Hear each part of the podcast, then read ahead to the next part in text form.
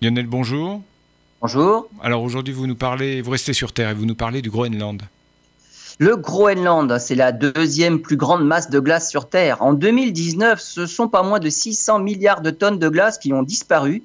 Et contrairement à ce qu'on pourrait croire, cette perte n'est pas uniquement due au réchauffement climatique. Elle est également en partie due à des conditions atmosphériques inhabituelles. Des chercheurs de l'Université de Columbia aux États-Unis révèlent qu'un anticyclone s'est installé durablement sur le sud du Groenland. Il a empêché la formation de nuages et donc exposé la glace directement au soleil. Cette zone dégagée de glace a contribué pour la moitié de la fonte totale des glaces en 2019.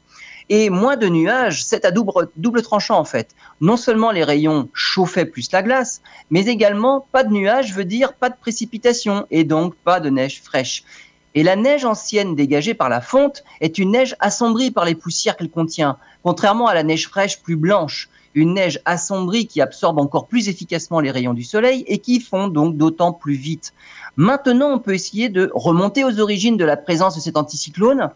Il est probablement dû à une ondulation du jet stream, elle-même apparemment provoquée par la disparition de la couverture neigeuse en Sibérie. Une situation qui ne serait donc pas temporaire, mais vraiment durable, et c'est d'autant plus grave que la fonte des glaces due au sol Groenland ferait monter le niveau des mers de plus de 7 mètres.